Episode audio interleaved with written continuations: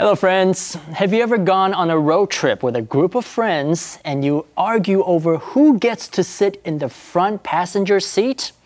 Well, there's a phrase for that. I call shotgun. But Ken, why is it called shotgun and not just the front seat? Well, this term is actually derived from another expression, riding shotgun, which was coined back in 18th century America. It's a reference to the Old West when people used to ride stagecoaches or wagons drawn by horses to transport cargo and other goods. Yes.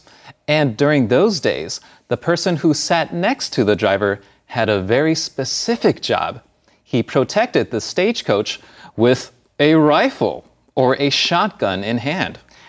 If there was any danger of the wagon being attacked or robbed by bandits or Indians, the person riding shotgun with weapon in hand would be there to fend them off.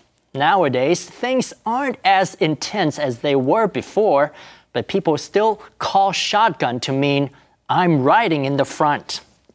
So, friends, the next time you go for a drive and want to claim your seat up front next to the driver, you can announce, I call shotgun. 我们今天来学这句话，I call shotgun，意思就是我要坐副驾驶座。Shotgun 是猎枪，那猎枪和前座到底有什么关系呢？这句话的典故源自早期的美国西部，当时治安很乱，除了会遇上强盗之外，还要预防被印第安人攻击。人们坐马车的时候，坐在驾驶座旁边就要。有一个人负责拿着猎枪防守，这也就是为什么 I call shotgun 最后会演变成我要争取坐副驾驶座。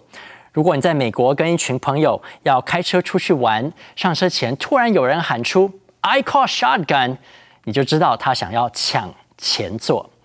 这就是今天的 Info Cloud，我们下次云端见。